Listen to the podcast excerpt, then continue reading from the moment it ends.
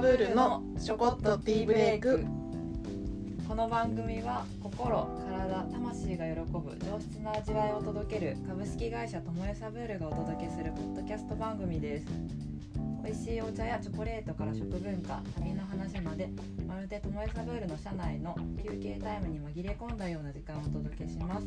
皆さん忙しい日々だと思いますがほんの少し立ち止まってブレイクタイムを取りましょう。新たな活力や新しいアイデアを与えてくれますよ。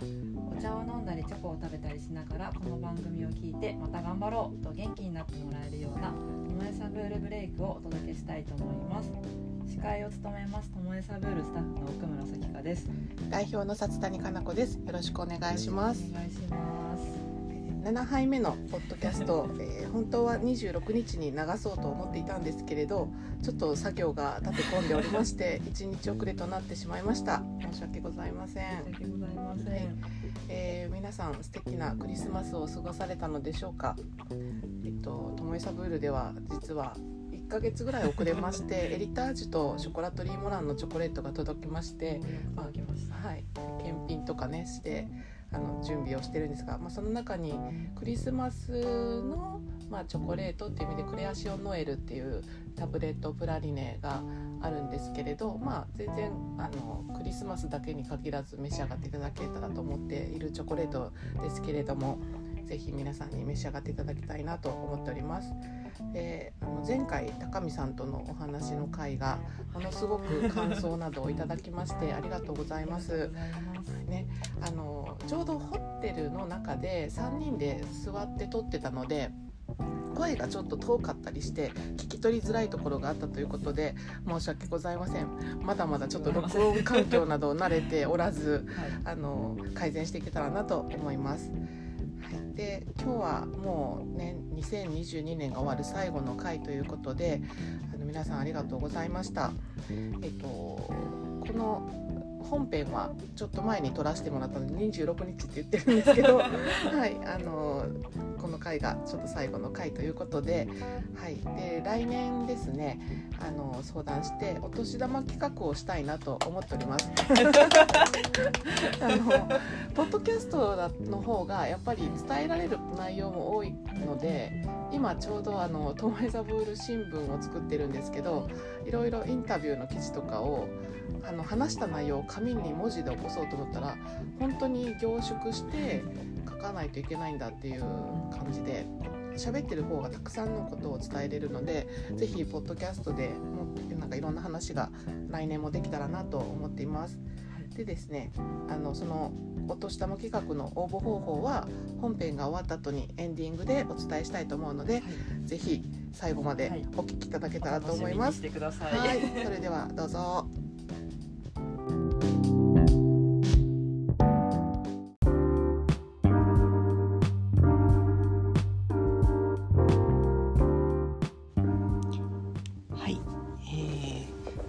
12月26日で2022年のポッドキャスト最後の回になります、え、11月7日からスタートいたしましてこれで7回目なんですけれどまだまあね始まったばっかりではあるんですけれども今日、まあ、今回2022年の最後の回ということで、まあ、振り返りと、まあ、ちょっと前回あのトモエサブールの自己紹介みたいな話をしてたんですけれどなんとなくいろいろ話したいような思い出話だったりとかそういうのが結構あるなと思ったのであのそういう話を今日はしたいなと思います。でなんかですね思い出す大体まあ2022年をまずまあ振り返ってみるとですね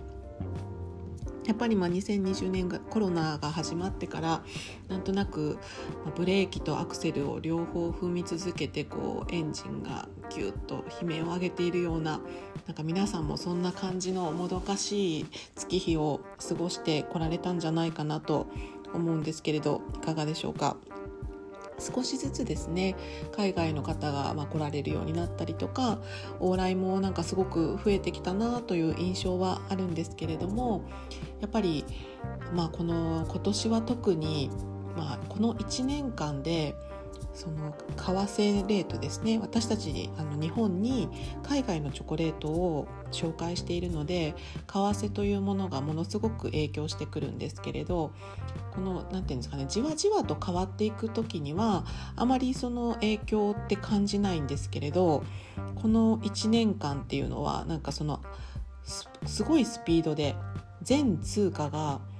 その円に対して高くなったっていう印象でもう本当にチョコレートの価格にした時にもうどうやっても頑張っても少しぐらいだったらもうそのまま据え置きにしてまあ頑張ろうみたいな感じで言えるんですけどもう何て言うんですかね今まで売ってた金額が原価ぐらいの感じになっちゃうというようなぐらいの勢いで、まあ、円安と通貨が高くなったのとでそれぞれの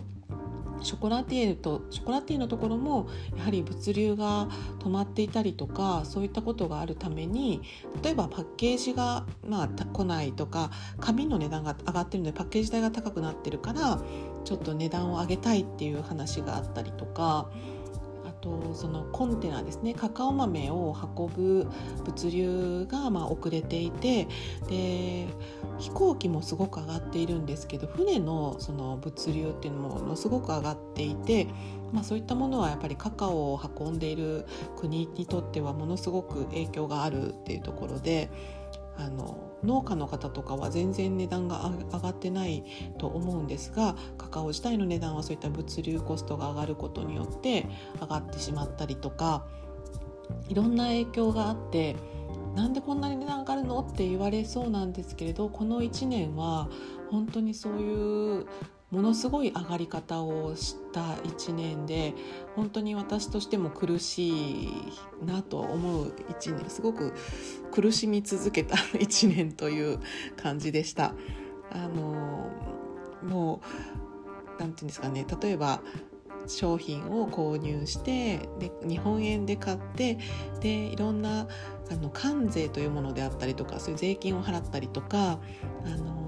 まあ、通関ということ通関といって日本に輸入する時の手続きですね。そういった手続きにかかってくる費用であったりとか、まあ、そういったものがものすごく上がっていて請求書というかもうその関税を引かれた金額とかも見てもギョッとするしもういろんなものがギョッとするという 感じの1年だったなという感じで今年はなんか2022年はあまり私自身は何かすごく明るい気持ちにはあまりなれずなんとなくまあ思い悩む1年だったなという感じがします。であと皆さん健康診断は行かれましたでしょうか？毎年健康診断は行かないとダメですね。あのコロナで2020年からあの健康診断に行ってなかったんですけれどついこの間健康診断に行きましてそしたらまあ体重が結構増えてましてなんですけど、まあ、チョコレートとカカオのおかげで血液はとてもサラサラで よかったなっていう感じなんですけどあの日々やっぱり健康であることが本当にありがたいなというかこういう仕事ができるのも健康だからだなというふうに思えるので、まあ、健康第一で頑張りたいなというふうに思いました。でなんとなくあの今年というのはすごく2023年は何て言うんですかねムードがいろいろガラッと変わっていくんじゃないかなというふうな予感を感じているという気がしています。で何かあの振り返る時にものすごい10年単位の振り返りというのをすごくするんですけれどというのはまあ例えばですけれどあの前回あの高見さゆりさんがあの来てくださってお話をしてた内容もそうなんですけれど、まあ、あのカカオワールドというものに関わって、まあ、2013年か10ちょうど10年ですねだったりとかあとそうですねなんかいろんな振り返りをする年という感じになってました。チョコレートの世界に関わって何て言うんですかねまあ二十数年なんですねで最初の10年っていうのは、まあ、自分がチョコレートの「チョ」の字も知らないというところから入ってでそのチョコレートがまあ1粒300円の高級チョコレートっていうところでそれを買う人がいるんだっていうことがまず私は最初衝撃だったんですね自分がそういう習慣がなかったので。でそこでまあそのそういったチョコレートを召し上がっている方はどういう生活をしてどういうふうにこのチョコレートを楽しんでいるんだろうっていうところにまあ興味が湧きましてでそういったチョコレートを食べている人の本場といえばベルギーだということでベルギーに行きたいと思い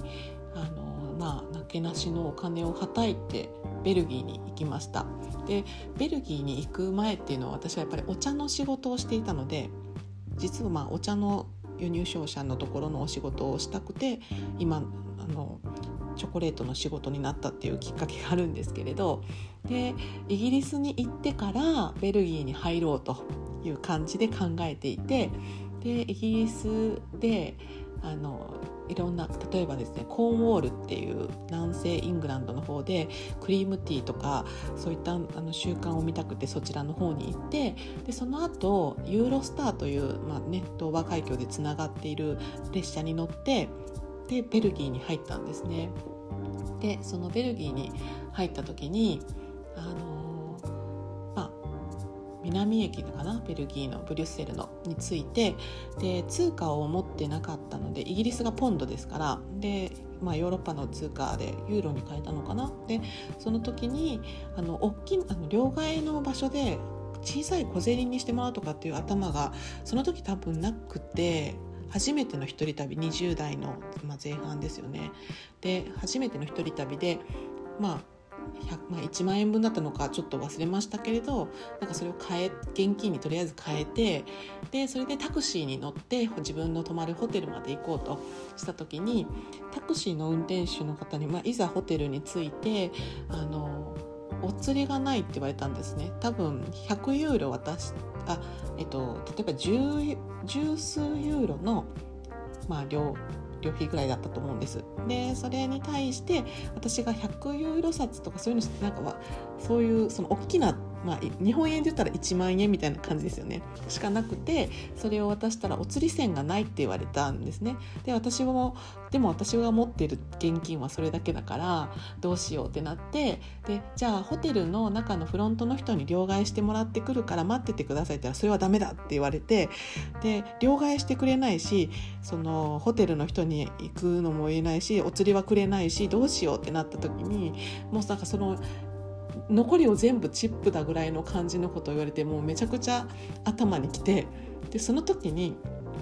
まあ、ベルギーのブリュッセルはフランス語を喋る方が多いので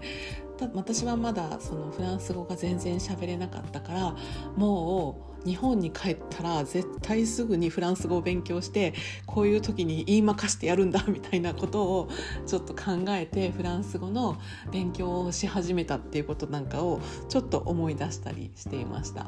ではいそうですねそんな感じで始まってでまあベルギーのベルギーを中心としたそのフランスのフランスとかベルギーとかのヨーロッパのそのチョコレートを楽しむ文化とかどんな風にまあお店でディスプレイをしてあのお客様に提供しているのかとかそういうチョコレートを楽しむ方の文化っていうのをすごく勉強したくてあのヨーロッパとかに足しげく通ったりそちらのまあ、書物だったりとかそういったものを読んで勉強してたっていう最初の10年ですね。でだんだんそうですね例えば王室御用達と言われるようなチョコレートを、まあ、知るというその歴史的な価値のあるチョコレートを知るっていうところからその途中から例えばフランスの MOF と呼ばれる、まあ、フランス最優秀職人というあの、まあ、人間国宝みたいなですね。そういったあの技術を高い技術を持った方のチョコレートですね。そういったあの職人の方の技であったりとかそういったことを知るということですね。そういった主にヨーロッパのそのチョコレート文化を学びました。10年ほど。ですね。でその次にですねあのだんだんそのビントゥーバーというのを紹介するようになったのがこの2013年から準備をしたタブレットミュージアムからカカオワールドにかけてですねその間っていうのが私にとってはカカオ生産国のことをものすごく学ばせていただく10年間だったなというふうに思います。なので例えばそうですね。あのペルーは本当に行かせていただける機会をいただきすごく南米のそのカカオの奥深さとかもう何千年というその長い長い歴史ですねを知るきっかけになったりとか本当にそのコロンビアの尾形真由美さんのところの活動をあの拝見させていただいたりアルワコ族の皆さんのところでどのように、まあ、カカオが作られているのかとか、まあ、あとそうですね私のすごく大好きなアラウカというエリアの、えーまあ、ベネズエラとの国境の近くの場所のカカオとかあのトゥマコの皆さん日本にも来てくださったグスターボさんとかですねがいらっしゃるようなそのエリアだったりとか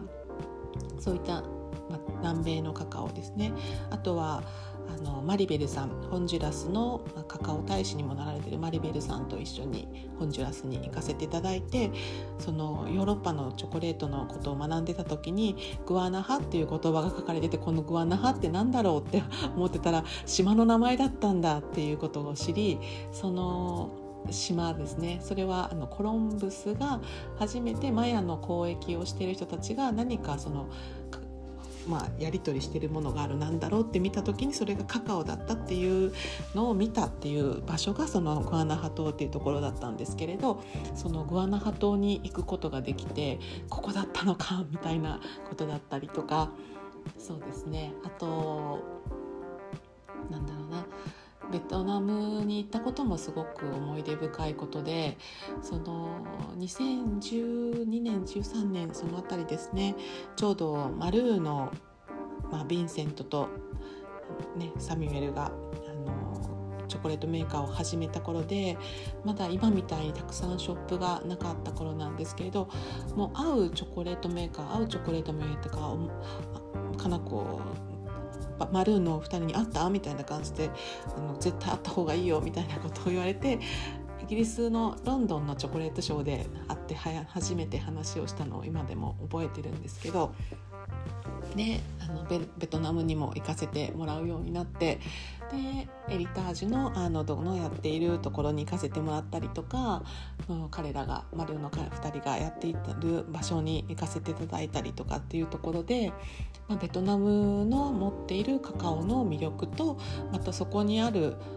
まあ、一筋縄ではいかないような問題があったりとかそういったものに触れるにつれてやはり、まあ、知ったものとしてそこを見て知らなかった時に戻ることはできないなっていうふうにすごく思った場所っていうのですかね。なんかそのカカオの世界を通してやっぱり私たちがまあ便利便利なその日本での生活の中で知らないで生きてきたけれども、まあ、いろんなことが起こっているでそういったことは現実にあるんだとかいろんなことをなんまあ一言では本当に言えないんですけれど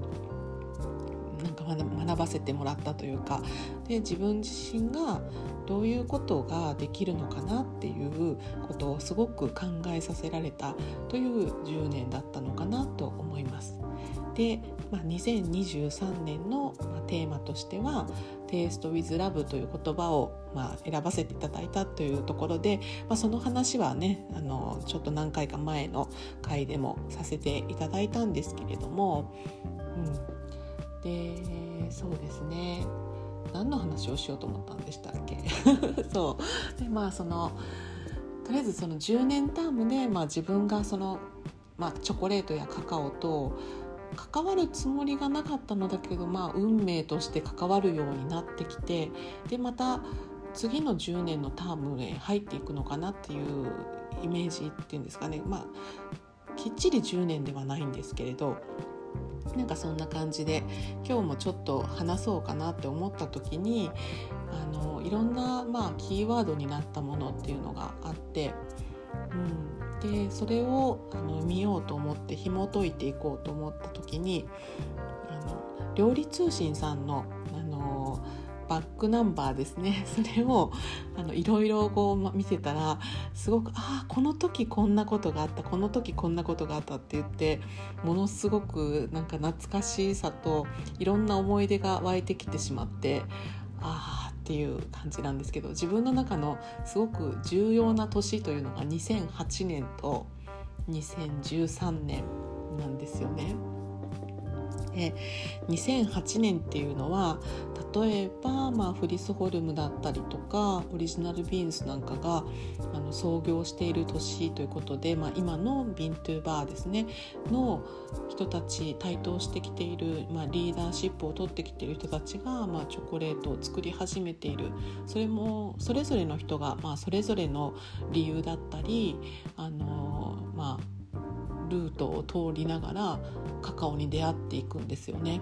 でそういう中でチョコレートにを作っていくっていう風になっていってるっていう感じなんですけれど、うん、であの料,、まあ、料理通信の中で私が見たものっていうのは2008年っていうのがだいたい2007年ぐらいからあのチョコレートのテイスティングをするイベントをし始めたんですけれどでその時にまあ私としてはチョコレートを、まあ、バレンタインの時に2007年とか6年とかその辺りで買いに来てくださってる方が、まあ、当時はまだ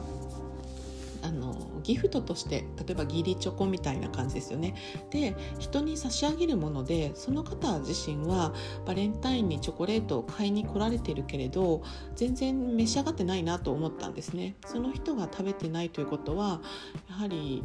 誰かにあげるだけということは、まあ、チョコレートを楽しんでいないなっていうところで今目の前に来てくれてる方がせっかくそのチョコレートと出会ってもらってるのにこの人が楽しんでないというのは何事だという感じでこの方に楽しんでもらうためには何を伝えたら楽しんでもらえるのかなっていうことをなんか考えていてでなんかそのチョコレートの楽しみ方を伝えたらいいんじゃないとかそういうことを考えてでそういうテイスティングのイベントとかをなんか模索しながらやり始めたというのがその辺りの年だったんですね。であのすごく自分に影響を与えてくれてるものっていうのが本当にまあいろんなところいろんなものがきっかけだと思うんですけど料理通信さんの中でそのカカオの世界で活躍する女性たちみたいな感じの特集があってでその中でパリの14区ですあのモンパルナスの辺りですねのあのローランあのショコラティチュードというお店があるんですけれどそこのローランスあまあえっとローすぐ言えなくなっちゃう。ローランスアレマアレマノさんですね。ローランスアレマノさん。がという女性がいらっしゃるんですけれども彼女があのそのお店で紹介しているチョコレートの中にあの1枚買うと1本カカオの木を植樹するプログラムがあるチョコレートを彼女は扱ってるっていうのが書いてあったんですねその雑誌の記事の中に。でその記事を読んだ時にあもう絶対その彼女のところに行ってそのチョコレートのを日本に紹介したいと思ったんですねそういう素晴らしい取り組みをしているチョコレートがあるんだっていうところででで訪問したんですけれどでその話をローランさんにしたら「あそのチョコはね今置いてないのよ」とおっしゃったんですね。でそっかと思って残念だなと思いながらその次の年に、まあ、その次の年だったかな？にまたお邪魔した時にそのワンバーワンツリーというのを書いているチョコレートを見つけてこれだと思ったんです。でそれがオリジナルビーンズのチョコレートだったんですけれどで後でよくよくそのチョコレートのその生地を見返したらそれそのローランさんが載ってた記事の中で紹介されてた1枚のカカ1枚のチョコレートを買うと1本の木を植樹しますよっていうチョコレートはプラリさんかな？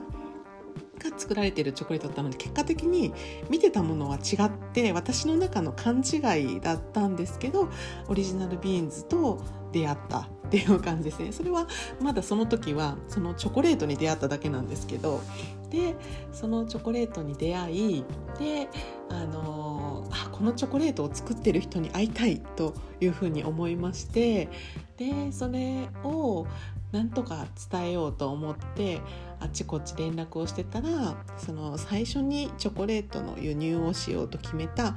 あのアケソンズのあの、まあ、ベルティルさんという方がもう紹介してあげるよとかって言ってあのその代表のフィリップさんを紹介してくれたんですね。でその紹介してくれたのは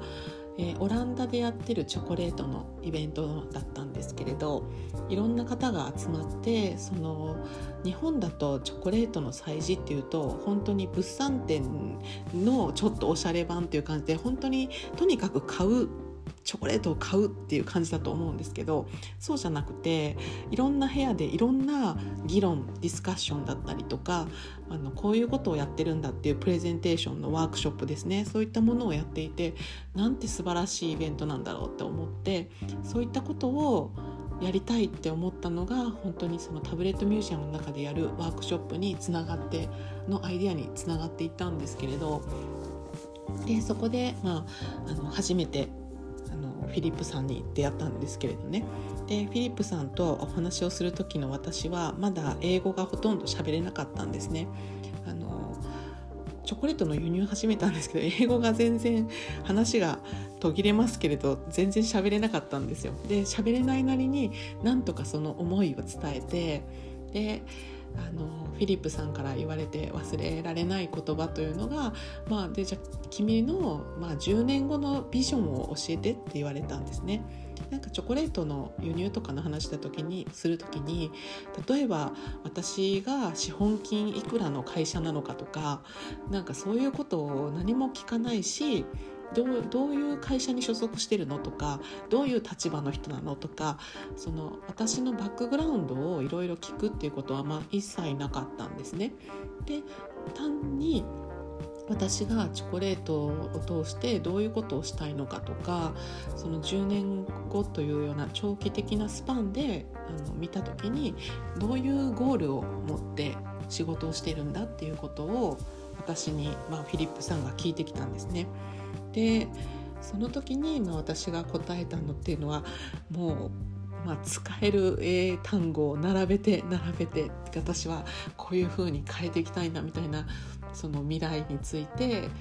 話したと思うんですけどあまりにもちょっと必死すぎてどういう話どういう風に話したかっていうのがもう記憶にないという感じなんですけどでもそれで一生懸命自分の思いを伝えて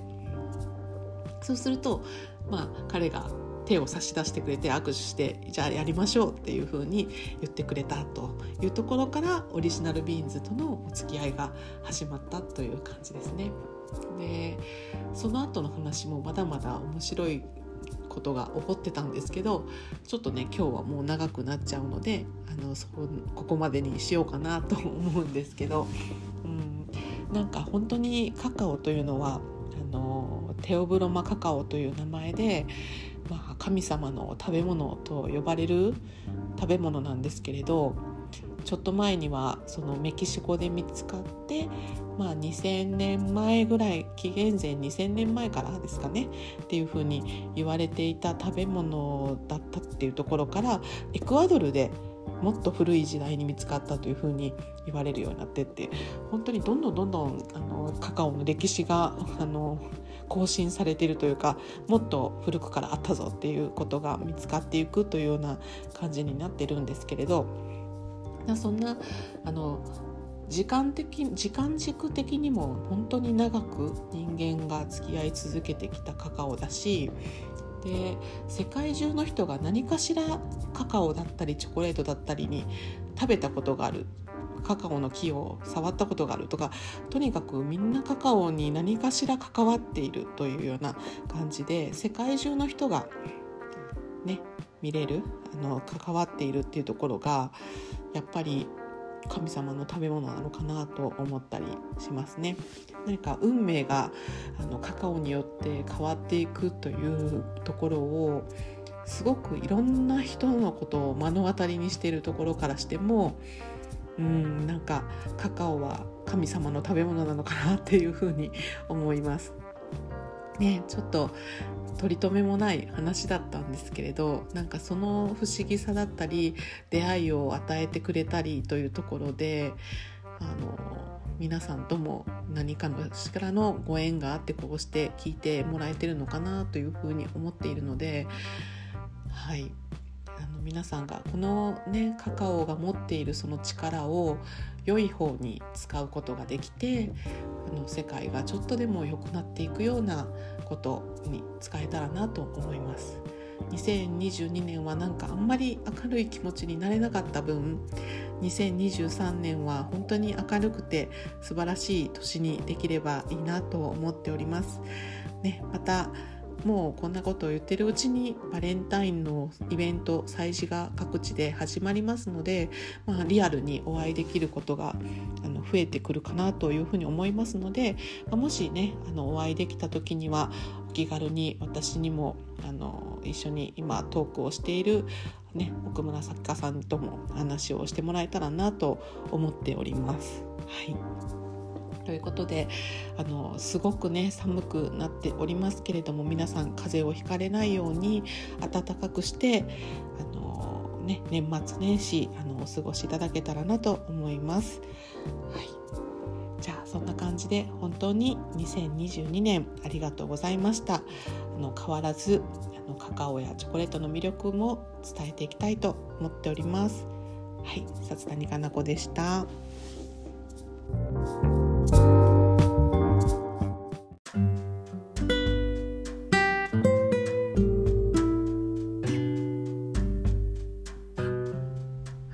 さんお聞きいただきありがとうございました。本編は札谷だけで話してたのですが、えっともうね挨拶しちゃったんですけど、すかさんはどんな2022年でしたか？はい、2022年私ともえサブル入社して2年経ちまして。うんだいぶ1年の流れが分かってきたんですけどなんか2021年の時はオンラインで、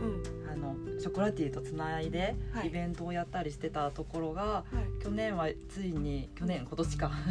あのフーワンチョコレートのウォーレンさんが日本に来てくださって一緒にあのようやく初めてお会いできたっていうのがすごい嬉しかったなっていうのが、はい。私の結構一大イベントでした。来年こそはね、はい、行きたいよね。そうですね。はい、じゃあ、えー、ね、また来年も頑張っていきましょう。はい、ね、あのこのポッドキャストもまあ始まったばっかりなんですけど、まあ解説記念して何かやりたいなと思って、はい、でお年玉企画で、おあのまあ皆さんにプレゼントっていうのをね、はい、ちょっとやりたいなと思っておりましてでプレゼント何がいいかなって思ってたんですけど、まあ、大体のものは今オンラインショップで買えるんですけど、まあ、実はあの梶原さんお茶の梶原さんの紅風紀っていうお茶が紅茶がりましてこれあのリーフィーズっていうところで世界のベストイン賞で一番に選ばれたお茶っていうことで、まあ、それに出品されてることも知らなかったですしあの、まあ、本当にびっくりして。でそのお茶の BOP って言ってちょっとあのブロークになってる茶葉をどうせ、まあ、チョコレートにする時ってすりつぶすのでっていうことであのいただいてましてで飲んでいただきたいんですけどいいですかっていうふうにあの梶原さんにお伝えして今年はちょっとそれを皆さんにお茶とチョコをまセットにして販売をさせていただいたんですが、はい、瞬く間にまあ完売してしまいましてで何かの時のためにっていうので1個だけ予備がね、はい、残ってるんですね。はい、なのでその1袋残してある紅風紀のお茶 30g と紅風紀のチョコレートをセットにしたものを1名の方抽選で当たった方にプレゼントしたいなと思います。で応募資格なんですがさきかさんお願いします。はい、えっとですね応募資格は Google フォームいつもあのメッセージを送っていただいたりしている Google フォームがあるんですけどそちらに、えっとですね、下の方に感想質問などのメッセージという大きい枠大きい枠フリースペースがあるのでそちらにえっとえーっとですね2023年に「ともえサブールに期待することは何ですか?」とあいう質問。質問。の答え。の答え。うんうん。と,、と当選者の方には実際にチョコレートとお茶をお届けしますのでご住所と、あの本名フルネームと、ね。あと電話番号メールアドレスをご記載いただきたいと思います。はい、あとあれね質問が2つあるんですよね、はい、2023あ年のごめんなさい。トモエサブールに期待することは何ですか、はっていうのとはい。あなたが食べてみたいチョコや参加してみたいイベントはっていう質問。はい。でこれがまたね実現するかもしれないので、はい。ね、ぜひあの皆さんどしどしご応募いただきたいなと思います。はい、でね、あのちゃんとその名前を紙に書いてちょきちょきってやって あの実際にくじ引きみたいに引いて、あの1月9日来年のポッドキャスト月曜日が、えっと、1月2日はちょっと三が日なのでその次の週ということで1月9日にあのオンエアしようと思ってるのでその時に抽選発表したいと思います。はい。はい、ということで、えーああとですねオンラインショップの出荷が、えっとまあ、お正月ちょっとお休みいただいてまして1月5日からスタートになります。でご注文自体はもう簡単だろうと大晦日だろうと 365日受け付けておりますのでまた何か欲しいなと思うものがあればぜひご注文ください。ということでまあね本当にありがとうございました。ありがとうご2020ざい年。はい。じゃあ皆さん良いお年をお迎えください。はい。はい これでいいかな？はい。はい。